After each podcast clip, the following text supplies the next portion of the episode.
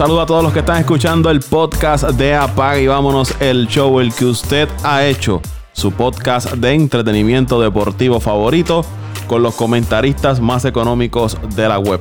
José Raúl Torres, Ángel Dante Méndez, Antonio Toñito Cruz, Luis Vázquez Morales de Pasión por el Deporte y este que les habla, Paco Lozada. Gracias a todos por descargar Apaga y vámonos el show, el podcast Recuerde, nosotros no, le cobramos a usted por esto.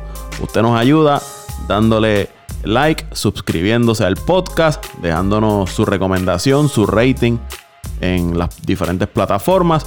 Y esa es una manera de nosotros saber si ustedes están conformes con lo que se hace acá en Apague y Vámonos el show. Y también nos permite mejorar este podcast. Por ahí está Antonio Toñito Cruz. Saludos, Toñito. Saludos, Paco. Saludos, Dante. Saludos a Luisito y a Raulito que están en compromisos laborales. Y saludos a los que nos escuchan semana tras semana en otro podcast más de Apaga y vámonos el show. Recalco, apaga y vámonos el show. El número uno. Ángel Dante Méndez. Bueno, Paco, muy buenas a los muchachos, eh, a los que estamos aquí presentes, que Toñito, como por ahora somos nosotros tres solamente. Así que José Raúl, pues me imagino que por cuestiones de trabajo se había excusado hoy, el Luisito no sé cuándo va a aparecer, pero eh, agregando lo que ustedes dicen, eh, muchas gracias por el apoyo eh, eh, para, para vámonos el show, este como siempre, cualquier tipo de, pues, de comentarios, sean positivos o negativos, siempre son bien recibidos. Y pues ya que estamos pasando por un momento difícil mundialmente, Paco, pues quiero aprovechar para para pues dejarle saber a, a, todas esas personas que nos escuchan que no a lo mejor por, para no entrar en, en, en, temas políticos ni nada de eso, pero sí que la familia de Apaga y Vámonos al Show también está eh, de parte de que se haga justicia eh, por, por, esto, por estos problemas raciales que estamos sufriendo en la humanidad como tal y que pues creemos hasta el sol de hoy, hasta donde yo tengo entendido, todos todos tenemos el mismo color de sangre, así que eh, se supone que todos que todos somos iguales eh, en semejanza y todo, pues físicamente no, pero prácticamente todos somos una raza solamente, así que somos seres humanos y pues, de parte de la familia Pagan y vamos al show, pues ustedes saben, digan el racismo y, paz para el mundo, mi gente, vamos por encima. Así mismo, todos somos iguales, todos tenemos los mismos derechos y las mismas oportunidades, todos los seres humanos merecen un trato igual y no se debe cometer ningún tipo de injusticia ni de discriminación contra ninguna persona, así que me uno esas palabras de Ángel Dante Méndez. Doñito, si quieres añadir algo. No, Paco, eh, me hago eco de las palabras de ustedes dos. Yo siempre he creído y siempre he practicado y me han educado de que, como dicen gelantemente, somos una sola raza, la raza humana. Diferentes tonalidades y colores, pero una sola raza. Nunca han creído en dividir entre raza negra, entre raza blanca, entre raza amarilla, entre chinos. Somos una sola raza en el planeta Tierra y tenemos que comportarnos como humanos porque al final de, de, de cuentas, como dice Dante, todos llevamos sangre roja y todos somos mortales. Nadie es superior a nadie. Esos son barbaridades y, cosas que inventa la gente para, para, para sentirse superior a aquellos que tienen complejo de inferioridad. Pero vamos adelante y que se acabe el discrimen y el racismo en el mundo que no es exclusivo de Estados Unidos, en muchos países del mundo ha existido, han existido matanzas y masacres por, por solamente por, por el color de piel, por, por el lugar de origen y eso ahí tiene que acabar ya. Somos una sola raza. Sobre todo solidaridad con las otras personas que han estado sufriendo. Ya dejando a un lado esos comentarios, vamos a hablar de deporte. Hay alegría, el baloncesto de la NBA está de regreso. Eso se merece un aplauso a la NBA, a la Asociación de Jugadores de, de la NBA. Así que un aplauso para el baloncesto de la NBA que ya tiene fecha de retorno el 31 de julio. La asociación en el día que estamos grabando este podcast eh, le votó a favor para retornar a esa fecha el formato de 22 equipos que ya la Junta de Gobernadores de la Liga había aprobado una votación 29 a 1. El único equipo que le votó en contra fue el equipo de los Trailblazers de Portland. El formato que se aceptó es el siguiente. Serían 22 equipos, 16 del oeste, 9 del este. Se van van a jugar ocho juegos de temporada regular con un pequeño torneo de play-in, que eso sería el equipo que quede octavo y noveno. Si la diferencia del octavo y el noveno es menos de cuatro juegos, estarían jugando una pequeña de miniserie. Pongamos un ejemplo para sentirme bien. Voy a poner el equipo de Chicago y para que Luisito se sienta bien cuando escuche el podcast, voy a poner los Knicks. Si Chicago está octavo y los Knicks noveno, jugarían, eh, serían tres partidos. Si Chicago gana ese primer juego, como está octavo, automáticamente entra playoff. Si los Knicks ganan el primer juego, tendrían que jugar otro. Si lo ganan los Knicks, los Knicks irían a playoff. En el octavo lugar quedaría entonces eliminado Chicago porque bajaría el noveno. Si los Knicks ganan el primero, Chicago gana el segundo, se acabó la oportunidad para los Knicks, Chicago entraría. O sea que el que está octavo con ganar un juego iría a playoff. El que llegue noveno tendría que ganar dos partidos para ir a, a los playoffs. Esto un poco sería una miniserie, le diríamos acá en, en Puerto Rico. El draft de la NBA se pautó para el 15 de octubre y el draft, el lottery, el lottery draft sería el 25 de agosto. Ahí estarían participando los ocho equipos que se quedan fuera ahora cuando regrese la liga, que sería Cleveland, Atlanta, Chicago, Detroit, New York, Charlotte y en el oeste Minnesota y Golden State. Esos ocho equipos ya estarían dentro del lottery y los otros seis que queden fuera completaría los 14 equipos para el lottery de la NBA. Ahí se estarían repartiendo del 1 al 14 los primeros turnos para el draft de la NBA. Hay otras propuestas y otras informaciones que han estado saliendo. Se dice que van a estar realizando pruebas diarias del COVID. No van a ser eh,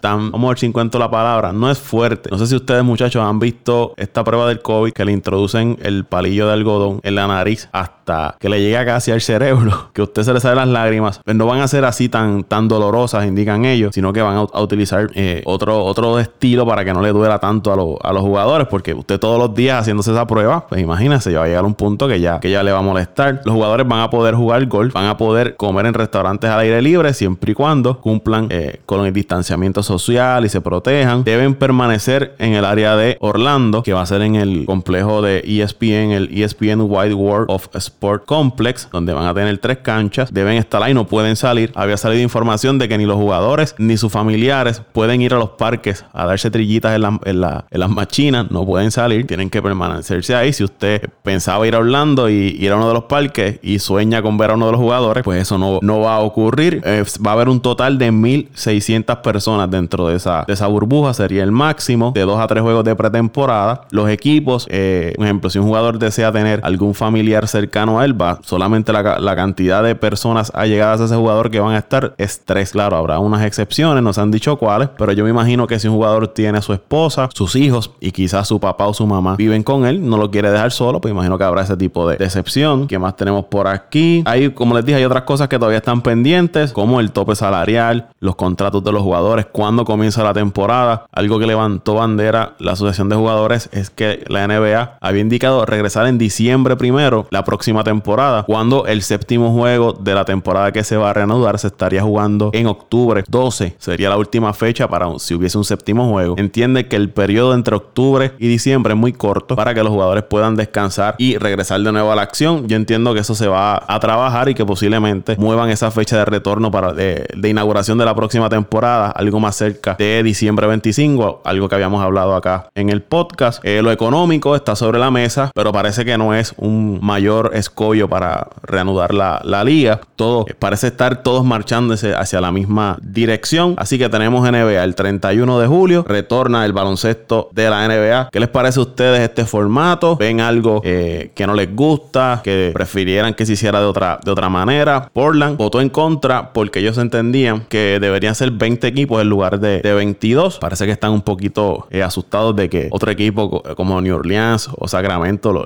les quita las posibilidades de, ir a playoffs. Pero eso es básicamente lo, que ha estado saliendo. Para los juegos se dice que van a utilizar el sonido de los fanáticos de NBA 2K para introducírselo a las transmisiones de, los juegos televisados para darle ese un poco de, ambiente. No van a haber fanáticos en las canchas. Algo que sí a mí me gustaría es que de alguna manera le logren intro, eh, colocar micrófonos a los jugadores para así los que estamos viendo los partidos podamos tener eh, insight de lo que está ocurriendo en, la cancha. Dante, ¿qué te parece? Pues mira, Paco, me parece, el formato me parece bastante atractivo. Eh, de verdad no, no, los que sí, que quiero aprovechar para mandarle un saludo, deben estar un poquito molestos son mis amiguitos de allá de Wisconsin, de Milwaukee, porque ese formato es ahí es que tú, eh, en este nuevo formato, o sea, el number one seed en conferencia ya no vale. Ahora tienes que josearte para ganarte el number one seed. Eso es bien interesante porque ya el factor de cancha local no va a existir. Todos van a jugar en el mismo, en el mismo lugar. Eso es otro punto. Hay que ver cómo,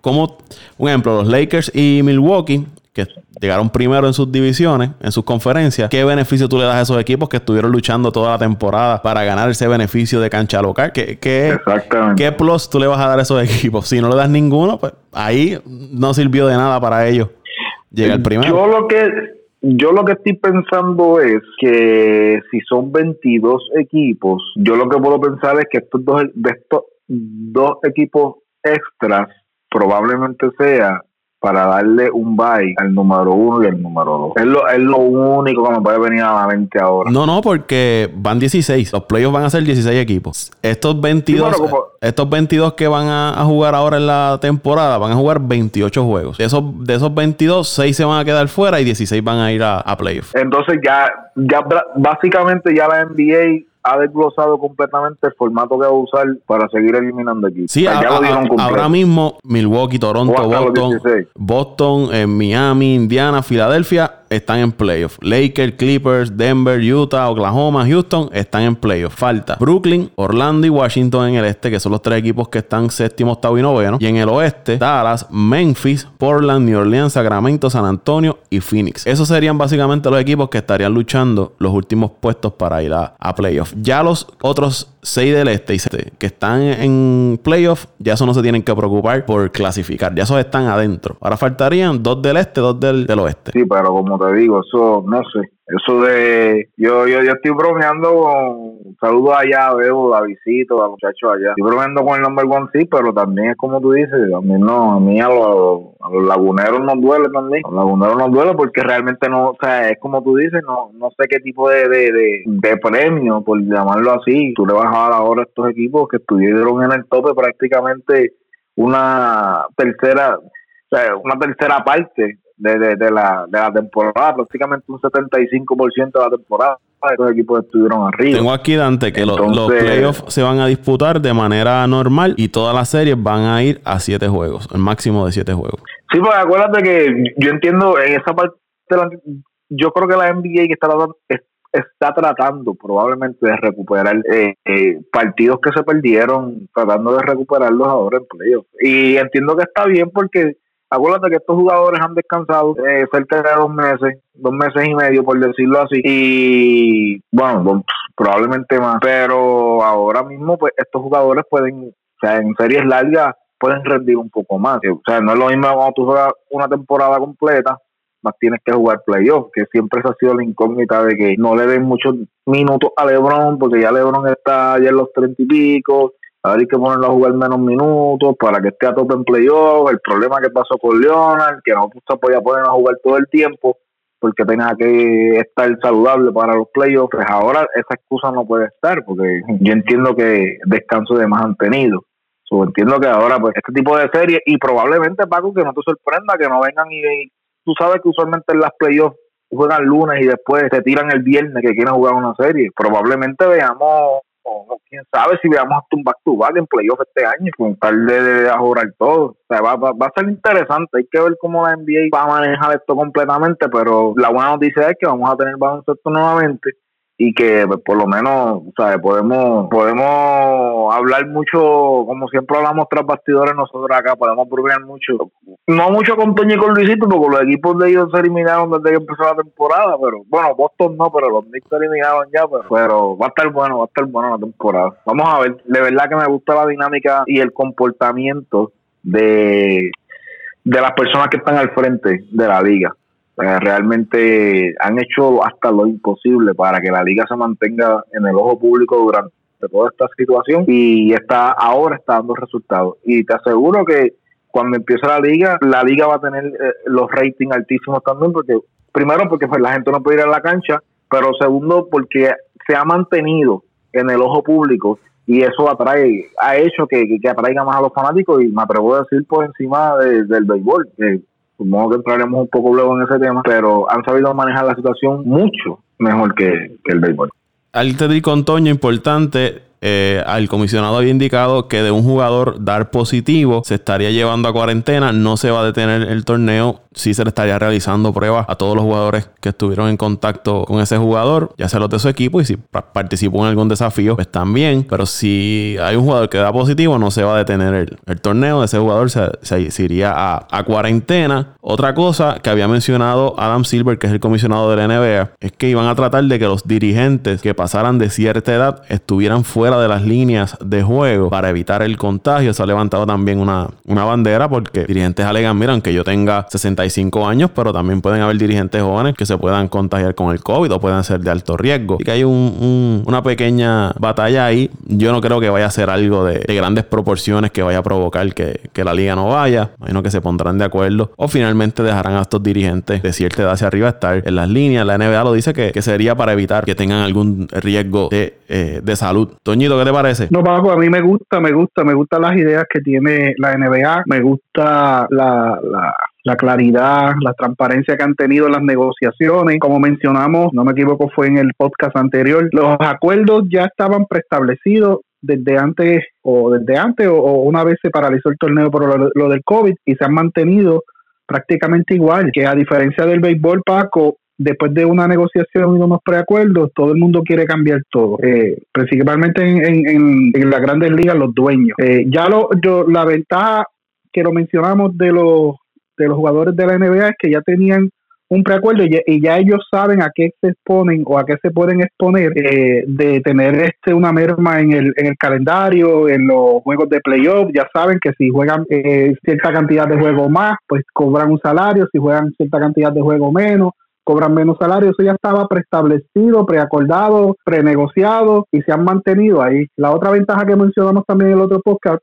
eh, Paco, es que los dueños se han mantenido eh, fuera, más, más allá de Mark Cuban, que siempre ha sido bien vocal y, bien controversial y, bien extrovertido, todos los demás dueños se han mantenido por debajo del radar, si podemos decirlo así. Y me gusta la idea de no darle ventaja a los equipos que han dominado la temporada regular prácticamente tres cuartas partes y darle oportunidad a estos equipos de abajo a que puedan despuntar y, quién sabe si, si, eliminar a uno de los equipos grandes y, darle el palo en la temporada. Esa idea me gusta.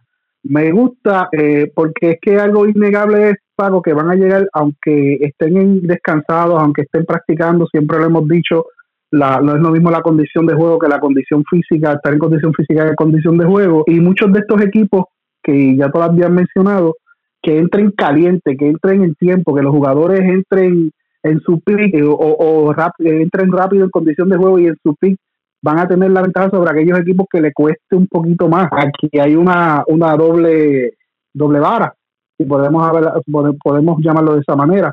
Aquellos equipos veteranos probablemente le tome más tiempo en caer en tiempo de juego y en una temporada corta, eso es mortal y aquellos equipos que son más jóvenes y que los jugadores son más frescos, pues posiblemente entren en tiempo de juego, en su pick de juego más rápido.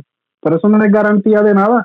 Puede que los veteranos, dentro de su experiencia y, su inteligencia y su malicia de juego, puedan superar todos esos escollos y, y no haya ningún cambio. Pero me gusta esa idea, Paco, de darle la oportunidad a los equipos de abajo que también suban, porque hay muchos equipos que están abajo, no necesariamente porque tengan mala calidad, porque han pasado muchas situaciones durante la temporada.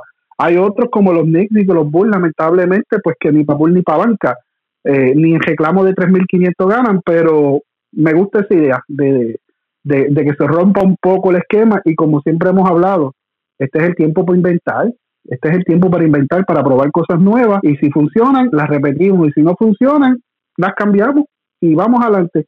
Pero lo más, lo más positivo de todo es que hay NBA. El 31 de julio, la NBA. Y lo mejor de todo, Paco, es quién lo dijo primero. Apaga y vámonos el show, que esa era la fecha eh, idónea o la fecha que se proyectaba o la, o la fecha eh, perfecta para comenzar el torneo.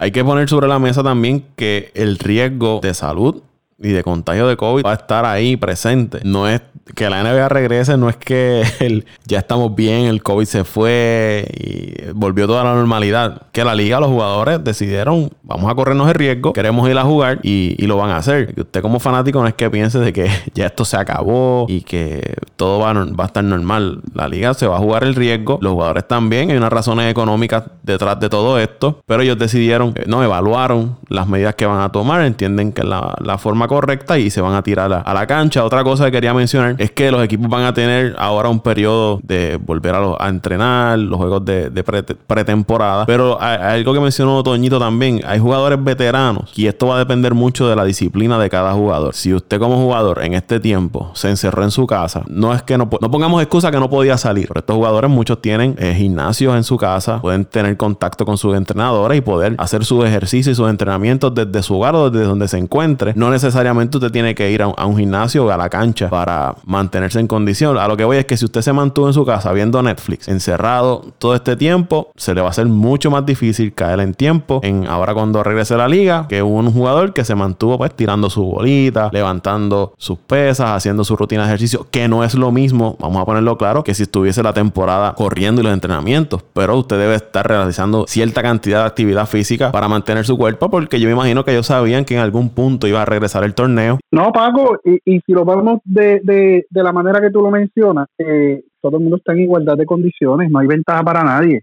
Así que, que por eso te digo que me gusta, me gusta, me gusta, porque obliga al, al jugador a ponerse en condición y es como tú dijiste, y vamos a llevarlo no el que se quedó en su casa haciendo nada, vagueando, compartiendo con su familia y no entrenando, vas a ponerlo aquel que simplemente no entrenó al nivel que, no, que tenía que entrenar y está dejando ahora para último momento el, el, ponerse las pilas y, y, empezar a, a, meter mano. Eh, vamos, vamos a poner que se la va a hacer un poquito más difícil, sea joven, sea veterano, sea el que sea, se va a hacer difícil. Pero por predisposición física, pues el, veterano tiene un poquito más de, de, dificultad, si lo ponemos de esa manera, o se tarda un poquito más en, en entrar en condición que aquel que es un poquito más joven, eso lo sabemos, pero también está aquel veterano que con su experiencia, su malicia, como dije, de juego, su, su, su destrezas de juego, puede recuperarse y, y, entrar en su, en su prime a jugar. Por eso te digo que me gusta y también me gusta, lo, como te mencioné, lo de, lo, de los equipos que, que, entren todos en, en, lo que se puede llamar, este, si lo podemos llamar así, en ventaja, en igual de ventaja al torneo. Es muy buena idea y lo mejor de todo es que vamos a empezar a ver deporte. Y lo del riesgo, Paco, eso siempre está, está patente. Lo del riesgo, eso siempre, sea en, sea en las canchas, por más que los aíslen, sean en sus hogares, por más que se aíslen, sean donde sea, siempre el riesgo de, infectarse con COVID está patente porque conozco casos y he visto de casos de personas que desde que comenzó la pandemia y comenzaron los toques de quedas y los lockdowns, eh, se infectaron con COVID y nunca salieron de su casa. Un delivery de, de, comida, alguien que los fue a visitar, algo que le llegó por correo y se infectaron. Esto es una lotería. Esto es. Suerte y verdad. Suerte y verdad, sí, Paco. Esto es suerte y verdad. Y lo, y lo más importante que voy a mencionar es lo que mencionamos al principio que, que empezamos a hablar de todo esto hace varios podcasts atrás. Si uno se queda en la casa porque está el COVID, porque la criminalidad está alta, porque el tiempo está malo, porque llueve, porque truena, porque hace calor, porque hace frío, pues entonces uno tendrá que encerrarse en una burbuja eh, en su casa y, y entonces no disfrutará de la vida. Siempre en la vida hay que correrse los riesgos. Los jugadores de la NBA entendieron eso y se van a correr el riesgo porque necesitan trabajar para que más allá de, que de, que son este eh, ídolos para mucha gente son eso es su trabajo ese es su empleo y ellos necesitan vivir y, cobrar porque como te dije se ponen a que por cada juego que pierdan, por cada serie que pierdan, eh, pierdan su sueldo o le baje su sueldo. Así que vamos arriba con la NBA y después cuando hablemos de la de las grandes ligas, eh, tocamos el tema de, lo, de, de, los años añejos de las grandes ligas, bendito, que parece que se quedaron en los 1970. Ya para terminar con este tema, había visto visuales de los Lakers corriendo bicicleta, algunos jugadores de los Lakers entrenando, que eso es lo que me refería. Poco a poco ellos también sabían que iban a regresar y estaban ya preparándose. Y algo bien importante, eh, esto de que la NBA regrese nos da, por lo menos en mi caso, una especie de válvula de escape, de alivio, de ver eh, cosas positivas sucediendo, porque llevamos una racha, por lo menos en Puerto Rico, desde que comenzó el año, que esto es negativo, negativo, negativo, negativo, negativo, negativo. Y uno como ser humano también se agobia, eh, se siente con, eh, con estrés por todo lo que está ocurriendo. Y que haya la y que regrese el deporte, aunque sea uno o dos eventos deportivos, pues eso le da a uno un poco de, una válvula de escape, como les dije, para liberar todo esto y enfocarse por lo menos varias horas en algo que a uno le entretiene y olvidarse de lo que está ocurriendo a su alrededor. Vamos ahora entonces al béisbol de las grandes ligas. Y ayer estuve viendo Twitter y ustedes saben Jack Flaherty, que es el lanzador estelar del equipo de, de San Luis de los Cardenales. Él puso un tweet que decía eh, con, felicidades a la NBA y pues, pone un gif de un nene en, el, en un sofá como mirando hacia el techo como que dice Dios mío este, aquí estoy todavía y no ellos regresaron y yo no y un una persona le escribe y le pregunta en tu opinión cuál es la razón principal por la que la NBA y la asociación de jugadores cooperaron de forma efectiva y no está ocurriendo en grandes ligas y la asociación de jugadores y él le pone transparencia, eh, verdad, le pone trust y la liga y el entendimiento de la liga de que los jugadores están para ayudarlos. Cosas simples. Y ahí termina el, tweet de, Jack Flaherty. Como dando a entender de que la, situación entre la asociación de jugadores de grandes ligas y las grandes ligas no es la, la relación no es la mejor. Hay una relación de desconfianza. Los jugadores no están creyendo lo que le está diciendo Grandes Ligas, lo que le dicen los dueños de equipo. Y al sol de hoy, el domingo, los jugadores le hicieron una, contraoferta a las Grandes Ligas, 114 juegos, salarios prorrateados. Terminar la temporada más allá de octubre. Eh, pero las grandes ligas eh, le dicen, no, vamos a jugar de 50 juegos. Ahora se habla de 48. Pero seguimos en lo mismo. Seguimos en lo mismo. No hay nada concreto. Cada vez eh, se siguen separando ambas partes. Grandes Ligas dice que tiene miedo de que jugar una temporada más allá de octubre por una segunda ola de COVID-19, que esto causaría unas pérdidas de 187 millones de dólares por los ingresos de, televisión, si se tendría que detener nuevamente el torneo. Y lo que le digo, estamos en el mismo punto que desde que se detuvo el torneo. Aquí no se ve la luz al final del túnel. ¿Qué hacemos? ¿Qué va a pasar con las grandes ligas? ¿Ustedes tienen algo? Arrójenme luz. Bueno, yo quisiera arrojarte luz, pero de verdad lo que te puedo arrojar es porque la verdad del caso es que te digo y te lo dije, lo hemos hablado prácticamente durante toda esta semana. Para mí, la Grandes Ligas no creo, realmente no creo que vaya a haberle algún tipo de posibilidad de que, de que pueda haber liga. Y es lamentable porque a nosotros nos encanta el béisbol, somos unos fiebros nos gusta, pero yo no creo que, no, no veo, a diferencia de la NBA, como dijo Toño, eh, eh, ya los jugadores, eh, jugadores, ya sea el, presidente de los jugadores, los dueños de los equipos y pues la directiva de la liga, pues estaban todos básicamente pues como que en la misma página, mira, vamos a ver con esta situación de esta manera, se presentaron soluciones inmediatas y entonces en el béisbol ha, sido todo lo contrario. Eh, sí se yo puedo entender el punto de los jugadores, pero hay que ver también, hay, tiene que haber un momento en que se llegue a, un punto medio de que se pueda negociar, de que haya una mínima posibilidad de que se pueda negociar.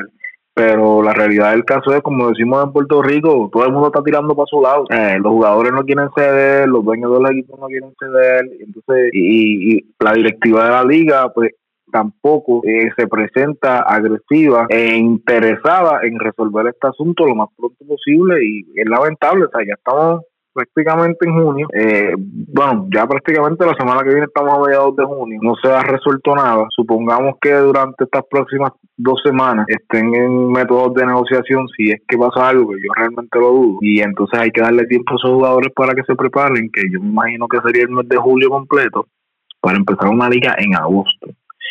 Yo no sé ustedes, pero yo lo veo bien difícil, ¿verdad? No, no, no, no sé, ¿verdad? No, me, me duele porque obviamente, tú sabes, nos gusta el béisbol y queremos esta chispa de los cachorros y los Mets, Milwaukee, los bravitos, que siempre estamos aquí hablando, tirando y jalando, no tenerla este año, pues no es, no quiere decir que esté completamente, eh, ¿cómo te diría, Pablo? Que esté herido en el sentido de que esté bien desilusionado, de que ya esté sin fe de que la liga vaya vaya a darse, pero la realidad del caso es que que tampoco veo, tampoco veo algo que me motiva a decir contra esto, va, se está trabajando fuerte para que esto fluya, no, no está fluyendo. Dice el dueño de, de los Cops de Chicago, de tus Cops, Dante, que las pérdidas eh, serían de proporciones bíblicas eh, las pérdidas que tendrían los equipos y que eh, los fanáticos deben entender de que la mayoría de los dueños de equipos de grandes ligas no hacen dinero de no, no generan ganancias con los equipos que lo que ellos ganan con la boletería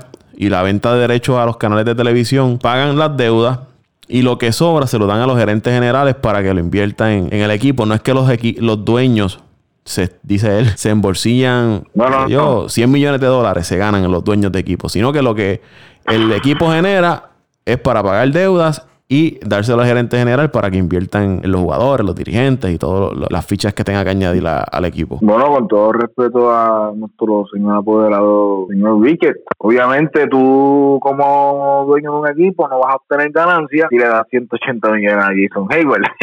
que se cae de la mata. se te fueron todos, se te fueron todos los chavos ahí, mijo. no es lo mismo tú darle un contrato a Maestrado que darle un contrato de casi 200 millones y igual, pues seguro que se te van a ir los chavos, seguro que no van a haber ganancias si no estás utilizando el dinero ni estás dando los contratos de la manera más inteligente posible. Que de hecho, hablando de los contratos, la incógnita de ahora en adelante va a ser, Paco, si los equipos luego de esta pandemia van a ofrecer los contratos grandes. Prepárate porque el año que viene hay agentes libres buenos, encabezados por Moquivet, y yo te aseguro a ti que los equipos van a estar bien, pero que bien, pero que bien selectivos a la hora de soltar dinero porque estas pérdidas, como bien sabemos, van a ser bastante grandes y esto va a arrastrar un buen tiempo, Paco. Esto no va a ser de que empezó la liga el año que viene y nos recuperamos. Esto va a ser una, esto, esto va a ser, todos los equipos se van a ver bien afectados. y obviamente pues, el jugador superestrella también va a salir afectado, porque ahora tú sabes que tiene un valor en el mercado alto, por ejemplo, pero ya el mercado ya va a cambiar por completo. Ya el precio, ya tu valor como jugador depreció por esta situación. Si tú valías 250, 300 millones, este, pues ahora vas a valer probablemente la mitad o un poquito menos. Que sí va a afectar al jugador, pero probablemente puede ayudar a los equipos. Porque ahora mismo, por ejemplo, pongamos una situación de, digamos, no sé, Lindor, por darte un ejemplo, que le quedan dos años, que tú decías, este hombre se va para la agencia libre, va a valer, su valor va a ser sobre los, qué sé yo, 250, 300 millones, por darte un ejemplo, pues ahora el, equipo sí se puede pegar de la excusa de, no solamente uno, probablemente los todos los equipos de la Grandes Ligas se van a pegar de que la situación por la por el coronavirus eh, pues los afectó a todos bastante y pues que esto es lo que tienen en la mesa. Y el que realmente quiera jugar por amor al deporte, Paco, va a tener que aceptar ese dinero. Y eso es lo que viene en estos próximos años. Porque volví te digo, esto no va a ser yo te diría que una recuperación probablemente puede tardar entre, no sé, cuatro o cinco años. Yo no creo que, que, estos equipos se recuperen de un año para otro de, de todas estas pérdidas. Así que va a ser bien, va a ser bien interesante todo lo que esté pasando alrededor del béisbol. Pero de verdad queremos ver béisbol. Estamos ansiosos, pero a la misma vez te lo digo. Como fanático estoy bastante frustrado porque según ellos quieren que, que nosotros como fanáticos entendamos, ellos también tienen que entender lo que nosotros esperamos de ellos para que resuelvan situaciones como esta eh, eh, eh, en base al futuro de, qué va a pasar con la liga y todavía no tenemos una respuesta a ciencia cierta, así que pues vamos a ver qué va a pasar. En la presentación que ellos le hicieron a los jugadores el 16 de mayo, habían hecho un estimado de que se iban a perder 640 mil dólares por juego si se jugaba sin, sin fanáticos. El, el dueño de, Chicago dice que ellos quieren jugar, que están deseosos por jugar, pero dice que la gente tiene que entender de que entrar a jugar X cantidad de partidos sin fanáticos hará la situación económica para ellos más difícil. Aquí, sencillo, antes de ir con Toñito, eh, sin mencionar todas las propuestas y contrapropuestas. Aquí la situación es, los jugadores dicen que no van a aceptar más recortes de los que ya se habían negociado en marzo cuando se reunieron las grandes ligas y los jugadores. Y, los dueños de equipo están señalando que jugar sin fanáticos, extender la temporada más allá de octubre o añadir más de un ejemplo, 82 juegos, los jugadores dicen 114 juegos, representaría más pérdida. Y es dinero. Los jugadores no quieren más recorte, los dueños quieren más recorte. Así se, se simplifica esta situación entre jugadores y las grandes ligas. Toñito. Toñito, baby, no te duermas, vamos arriba. No, estoy aquí, estoy aquí, lo que pasa es que le dije donde no era. Bueno, Paco, yo creo que de las pocas veces que puedo decir que estoy 100% de acuerdo con lo que dice Ángel Dante Méndez. Pero yo no estoy frustrado, yo estoy molesto. Yo estoy encocorado, como dirían en mi barrio, Las Flores, ahí en Villa Madrid. O sea, ¿cuándo esta gente van a entender que ellos están jugando no solamente con su salud, con sus finanzas, sino que están jugando con el futuro del béisbol, no solamente a nivel de Estados Unidos, sino a nivel eh, mundial. Ahora mismo, no solamente, eh, y lo hablamos en el podcast anterior, están bien afectados los jugadores de grandes ligas. ¿Cuántos jugadores de ligas menores ya dejaron fuera? Que se quedaron sin ese sustento, que dependían muchos de ellos, muchos de ellos eh, de, de, ese ingreso para, para mantenerse ellos y su familia, que muchas veces, como lo dijimos, ese ingreso de ligas menores es una mínima parte, 1.200, 1.300, 1.500 dólares mensuales, que para el costo de vida de, de, los Estados Unidos, los que han vivido allá y hemos visitado allá, eh, saben que eso es un, una cantidad de dinero que, que no te cubre y, y te cumplirá todas las expectativas económicas. Si a eso le añadimos el que bajaron las rondas de los del draft, o sea, esto significa que son menos los peloteros que van a entrar vía selección del draft, o sea que son menos los jóvenes que van a entrar al, al béisbol. Y yo siempre he creído y está requete probado que cuando usted quiere tener eh, calidad en un deporte, en X deporte, usted tiene que masificar el deporte, usted tiene que ampliar ese universo de, de, jugadores, de, de, atletas que entran a ese deporte para tener un, una, una variedad más grande y poder conseguir mejores mejores este jugadores mejores mejor talento es la palabra correcta, porque no solamente tú ir eh, directamente a aquel que ya tú sabes que tiene el talento, te garantiza que ese va a ser el jugador estrella que va a despuntar, lo vemos a diario, cuántos jugadores seleccionados número uno en el primer draft o entre las primeras rondas despuntan o ganan el jugador más valioso, eh, perdón, el novato del año y tienen una carrera exitosa en la grandes ligas. Son muy pocos. La mayoría están en la primera ronda media, en la segunda y hasta de quinta ronda. Se han dado casos de jugadores que han tenido inclusive eh, carreras de grandes ligas. Aquí, Paco, el problema que yo veo es que todo el mundo quiere negociar, pero no entienden que el significado de negociar es llegar a un acuerdo satisfactorio para ambas partes. Aquí cada cual está tirando para su lado.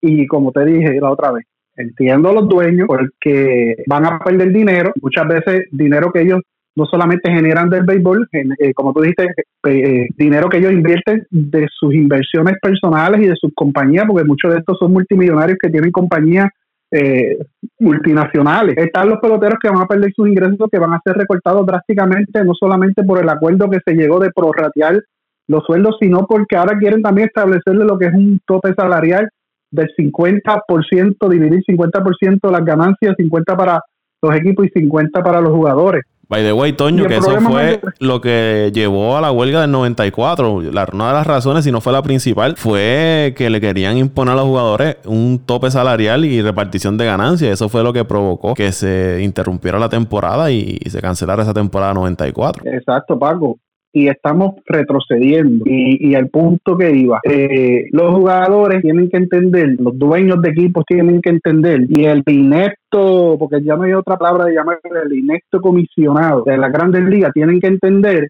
que hay elementos que se llevan a la mesa de negociación, y cuando digo elementos, no solamente eh, propuestas, sino personas que, en vez de adelantar la negociación lo que hacen es atrasarla y tienen que salir de esos elementos.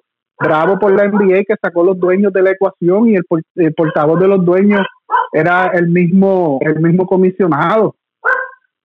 Y el comisionado representaba, no representaba los dueños y la NBA representaba la posición de la NBA y, los jugadores y su representante la posición de los jugadores y, lograron eh, limar todas esas perezas y allanar el camino para que la liga comience el 31 de, de julio, porque se, se, mantuvieron en lo ya negociado y ya los jugadores, como siempre dije, eh, estaban, estaban sobreadvertidos de lo que iba a pasar. En el béisbol no, en el béisbol negociaron unos acuerdos, después que acordaron todo, pararon el, el sprint training, ahora los dueños quieren imponer una negociación y esa es la palabra clave. Los dueños quieren imponer su criterio, quieren imponer su mullero, quieren imponer sus condiciones sobre los jugadores, que al fin de cabo, sin jugadores, sin estrellas, tú puedes tener el dinero que tú quieras, pero si no tienes jugadores, no tienes las estrellas que te soportan tu equipo, que hacen que tú vendas mercancía, que hacen que se te llenen los parques, que los concesionarios tuyos vendan, que vendas este eh, entrada, no, los equipos no son nadie, eso, eso es lo que tienen que entender los dueños. Y, y como estábamos leyendo ahorita Paco, el reportaje, el retroceso que ha dado la Grandes Ligas en lo que es los derechos eh, y, y, y, y, la avanzada que tuvo en esa década de los 40, 50, 60, donde fue, eh, innovaron el mundo del deporte se han quedado atrás y la NBA y, las demás ligas le han pasado por encima. Estoy de acuerdo con Dante, no, pero yo no estoy frustrado, yo estoy molesto, enojado y cada vez más le pierdo el amor no al béisbol, sino a las grandes ligas como organización. Han dejado de ser de una liga proactiva una liga reactiva, esperando que sucedan las cosas para ver qué, qué hago. Y ahora que salió una nota de la liga alemana de baloncesto, que le van a poner un sistema de rastreo a los jugadores para que no puedan salir de una área específica como si fuera un grillete electrónico. Y me vino a la mente que en la NBA parece que se había considerado algo por el estilo, pero finalmente no, no, se, no se impuso, no, no, no está en el, en el, formato que fue aprobado. Y leí un artículo hoy también que se está evaluando implementar en los diferentes lugares donde celebren eventos deportivos, en las instalaciones deportivas, sistemas para medir la temperatura, sistemas de, de escaneo de las personas, no usted tener un contacto con el boleto o comprar un boleto a la boletería, sino que usted llegue con su rostro y ya sepan que es usted y pueden, puede entrar al estadio diferentes medidas que cada vez más comprometen la privacidad de las personas. Sabemos que hoy en día con los celulares, las computadoras, televisores inteligentes, todo lo que tenga que ver con tecnología que, que estén conectados entre sí, de cierta manera usted está eh, rechazando su privacidad y entregándole parte de su privacidad a las empresas. Pero ahora también con esto de la pandemia, vemos que quizás quieran implementar esto en eventos deportivos. Y yo les pregunto a ustedes, ¿hasta cuándo ustedes estarían dispuestos de seguir entregando su privacidad? Se habla hasta de compartir su información médica para poder entrar a, ver un partido. Decirle, mira, mis condiciones son estas, estas, estas, mis riesgos de salud son esto, esto y esto. ¿Hasta cuánto estaremos nosotros dispuestos de dar información confidencial, privada de nosotros para poder asistir a ver un partido en persona? A mí eso me da hasta un poco de temor. Yo por lo menos mejor lo veo en, desde casa. ¿Qué, ustedes piensan? Pues mira, Paco, estoy en la misma línea que tú. Yo no, como dijo Toño, eh, eh, si usted, si se quieren reanudar ligas y todo esto, todos estos tipos de eventos, lamentablemente, o sea, lamentablemente digo lamentable en el sentido de pues de por la situación, pero si usted como encargado de algún evento o eh, está en algún deporte, como en este caso puede ser cualquiera, baloncesto, béisbol, que sea, te tiene que correr el riesgo, tienes que correr este riesgo. Y mira, yo vi un video cerca de, ah, en Budapest, Budapest, eso es, si no me equivoco, eso es en Hungría. Si estoy mal me equivoco, me, me, corrige, pero si no me equivoco es allá en Hungría. Eh, 10.000 personas habían los otros días en un juego de, en una copa de, de, fútbol en el estadio. Habían 10.000 personas y había gente que sí estaba siguiendo el, pues la distancia requerida y había gente que no. En cuanto a, por lo menos, yo te puedo decir por acá, yo he ido ya a restaurantes que no, la gente está básicamente pues sin máscara. Restaurante es un poco más complicado porque, o sea, necesitas comer, si te vas a comer, pues obviamente pues no vas a poder tener la máscara todo el tiempo puesta, pero sí, sí están pidiendo información, no información eh, como seguro social o una condición médica o algo, pero si te están pidiendo tu nombre, te están pidiendo tu correo electrónico y tu número de teléfono. lo están haciendo, hasta donde tengo entendido, es porque si en algún momento sale alguien contagiado, pues entonces se comunicarían con todas esas personas que estuvieron durante ese día en el restaurante. Sí, sería como un rastreo. En lugar que sea. Entonces, para que entonces automáticamente te pongan en cuarentena. eso de, básicamente ese es el método. Pero menos pues, yo puedo lidiar con eso. Ese, ese tipo de información básica sí yo puedo lidiar. Pero, eh, de, o sea, yo no creo que, o sea, estamos hablando de esos ley, bueno, esos ley eh, yo no, creo, ahí ahí sí debería, va a haber, mm, van a haber muchos problemas porque, o sea, eso es bastante personal y pues no, no, yo no creo que realmente para poder llegar a ese extremo va a ser difícil, te diría, porque va a haber mucha gente que no va a estar de acuerdo, Paco, y estoy en tu línea. Yo, de verdad, yo tener que dar aunque yo esté sano, aunque tú estés sano, aunque Toñito esté sano, es como bien claro tú lo dices, nosotros por lo menos por lo general no somos personas que nos gusta compartir nuestra vida privada y entonces tener que compartir cosas que no, con personas que no conocemos básicamente porque tú no sabes dónde van a ir esos datos. Sí, sí, las intenciones que nadie, a, a, ti nadie te asegura que, esos datos que tú vayas a dar en, el, en ese estadio no, no, no corran otra parte, así pueden venir este fraudes o un hackeo. Claro, exacto. O sea, son muchas cosas que, hay entre ellos. Eh, no, no sé, de verdad pues, sí entiendo pues que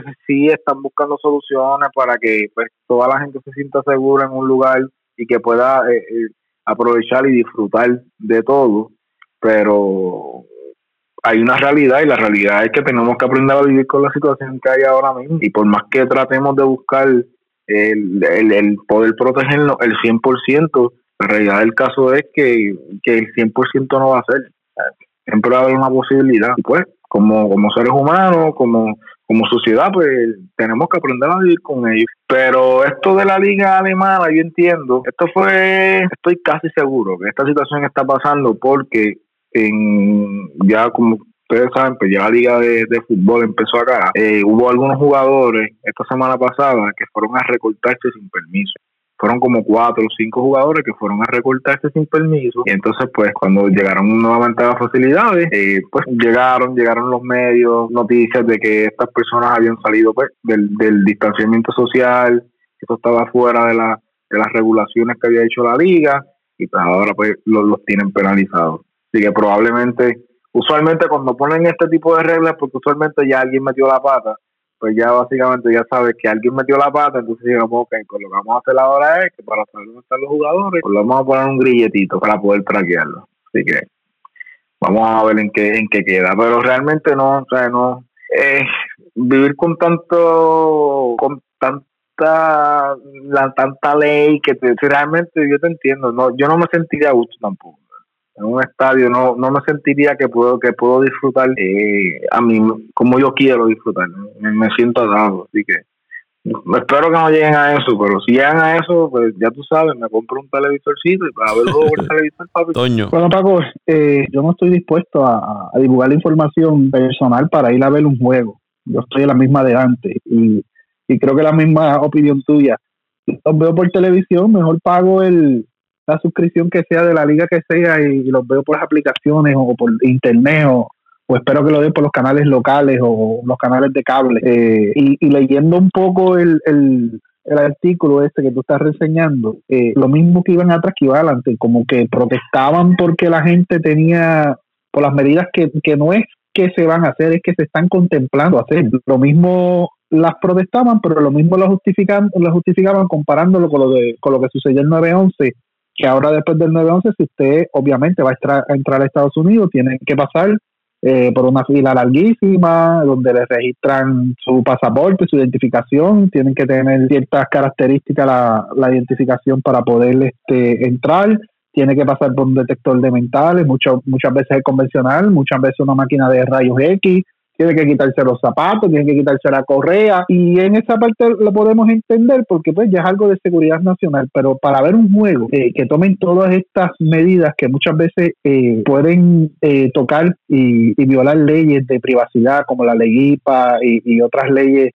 federales y, que tiene cada estado sobre la privacidad y, la, y, y hasta violentar lo que puede ser la dignidad humana, es un poquito delicado. Siempre va a estar el que esté dispuesto a, ceder eh, su vida y, y, someterse a esas medidas para pues para, para lograr lo que quiere y para disfrutar de lo que quiere, pero vemos muchos que no. Y es algo que tienen que mirar con cuidado, sí, hay que tomar unas medidas eh, más rigurosas porque el COVID llegó y esto no se va a ir, esto va a ser como la gripe que nos da la influencia que nos da todo, todo todos, los años, para este tiempo de para este tiempo de octubre a diciembre, por lo menos aquí en Puerto Rico, que es el tiempo de, de, de, pico de, los contagios de, influenza. Y, esto se va a quedar con nosotros, esto no se va a ir, pero hay que tener mucho cuidado con las medidas que se van a, a implementar y más cuando es tecnología, para que usted puede tener las medidas de seguridad y los, los aparatos y las aplicaciones de seguridad más avanzadas y siempre están los anuncios de la vida que buscan la manera de entrar a,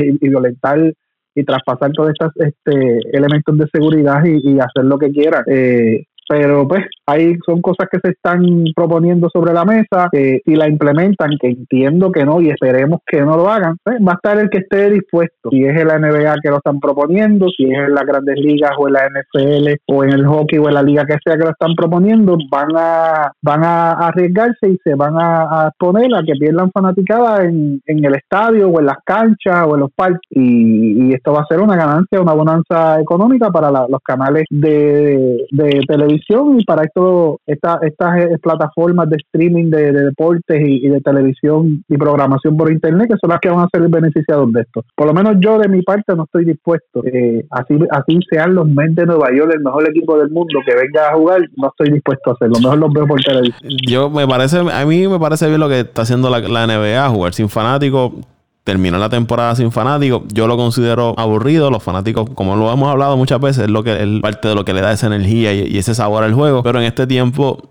no estaría molesto porque no hayan fanáticos en las canchas.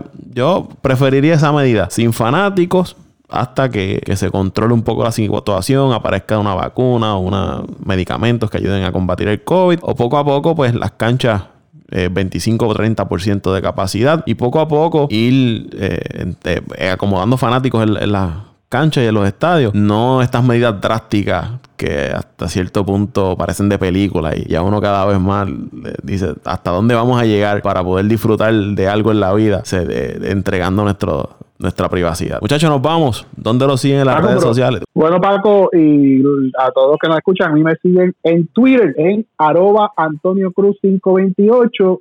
Ahorita estuve ahí contestándole a Dante y estaba ahí jugándole a un famoso personaje de los medios aquí que quiere que un podcast de los Cops. Yo le dije que eso es pérdida de tiempo. Ese equipo nadie lo sigue aquí en, en Puerto Rico. Que mejor que lo haga de los meses, que por lo menos si de los Cubs saca dos audiencias, que él y a quien él le escribió, por lo menos de los meses va a sacar como 10 o 12, que, o sea, que va a tener más, más, más, éxito. Pero estamos en Antonio Cruz, arroba Antonio Cruz 528 en Twitter.